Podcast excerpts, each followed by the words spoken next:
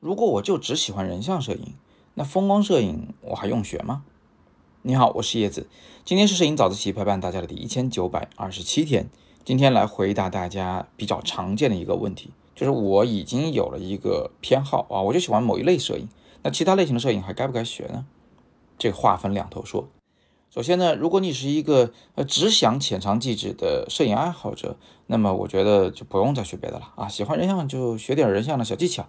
喜欢拍花就学点拍花的小技巧就可以了，啊，但是即便如此，咱们那个构图、光线、色彩和相机、手机操作的纯基础知识还是得学的哈。我是说，其他分类您就别学了。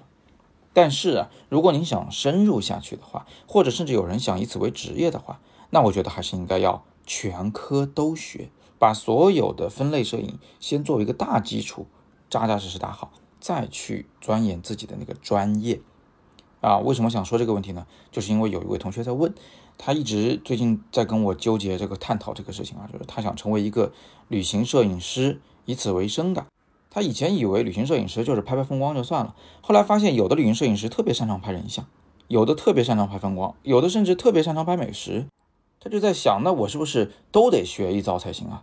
我说是的，我呢给他打了一个比喻，我说这就好像是我们读大学、研究生和博士的时候。肯定都有自己的一个专业嘛，比如您研究历史的，那肯定就不用再学生物了嘛，对不对？但是甭管您现在什么专业，那高中、初中可是什么都学了吧？数理化学了吧？语数外学了吧？为什么都要学习呢？有好几个方面的原因。第一个原因是，如果您不都尝试一遍，又怎么找到自己最喜欢、最擅长的那一个专业呢？所以我们就非得要广泛撒网，重点选拔啊。第二个原因呢，是因为学科之间啊，并不是真的毫无关联的。比如说最近几年非常流行的大语文概念，就是语文如果不好，那其他科都好不了。为什么呢？因为课本都看不懂，然后读题都读不好。这个学科之间的关联放到摄影中来的话呢，其实就是，就比如说我们要拍那种大婚纱照啊，大片儿，呃，这个时候我们把新人带到大草原上拍照。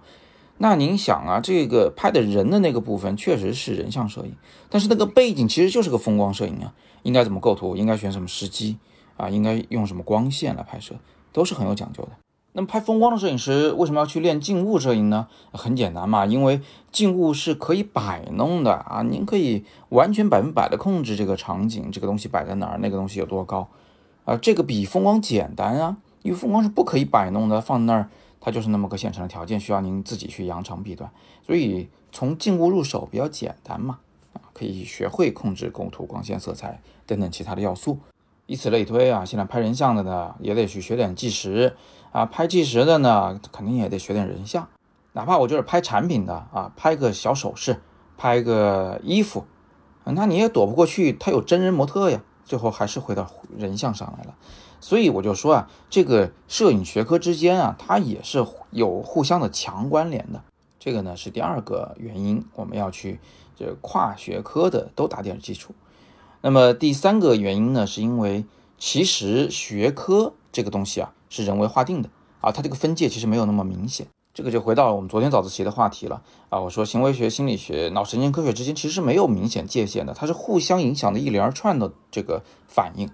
那摄影里也是一样，呃，如果我们人为划定好了啊这个领域那个领域，那么就不免会出现鄙视链呐，互相排斥啊，啊，互相割裂呀，从而就失去了很多创新的可能性。要知道，很多很多的伟大的创新都是在交叉学科里诞生的。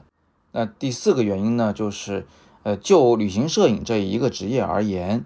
其实它还真的是要用到所有的东西啊！您要拍美食，要拍当地的人，要拍风景，要拍建筑，或者您要讲一个旅程的故事，那肯定是要用纪实的手法。所以不管怎么样，就是各科的知识都得用着。总而言之呢，我还是那个观念，就如果您是浅尝即止的摄影爱好者，呃，学点小技巧，自己拍的开心，其实也挺好。但是如果您就决定要学得更深入一些，想要彻彻底底打好基础，甚至是拿摄影当您的第二职业，或者是以此为生的话，那我还是建议您老老实实的把基础给打好。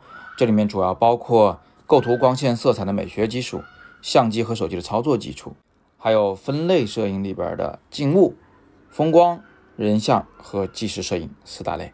都学好了以后，再在其中某一个专业领域里去深耕。这也是为什么我在我的自由摄影师 Plus 这门课里面，是把静物、风光、人像、纪实这四个分类啊，分别都用一个大章来教授大家。